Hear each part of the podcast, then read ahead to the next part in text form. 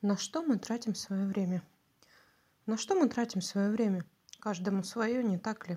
Кино, книги, сериалы, телевизор, интернет, спорт, увлечения, творчество, общение, социальные сети, мессенджеры, интернет-серфинг, залипательные видео, красивые смешные картинки, чужие окна, жизни, бесконечное откладывание на потом в закладке избранное папочки актуальное, нужное – Тратить свое время можно по-разному.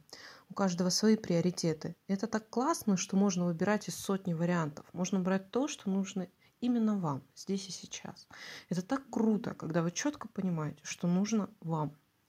В прошлом году я почувствовала стыд за то, как трачу свое время я.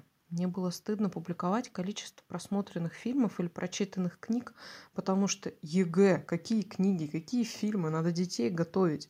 Передо мной стоял реальный пример идеального учителя, и мне было очень неловко за то, что я не посвящаю все свободное время работе, за то, что я не работаю, а отдыхаю.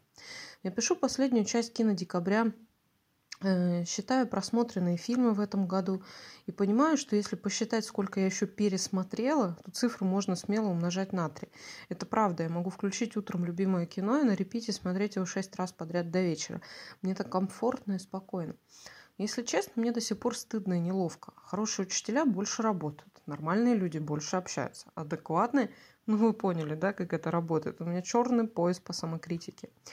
А штука в том, что я только это имею в совершенстве. Ругать и мочить себя. Пора уже по-другому. Для начала хотя бы попытаться признать.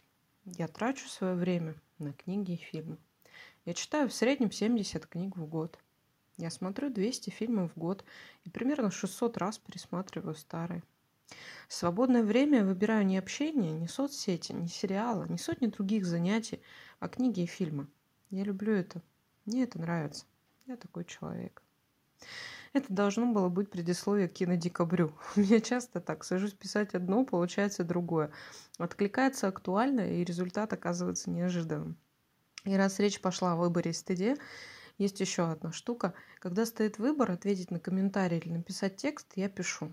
Простите, дорогие Катя и Инна, я видела все ваши комментарии. Второй раз выбираю писать. Я обязательно отвечу, просто не знаю когда.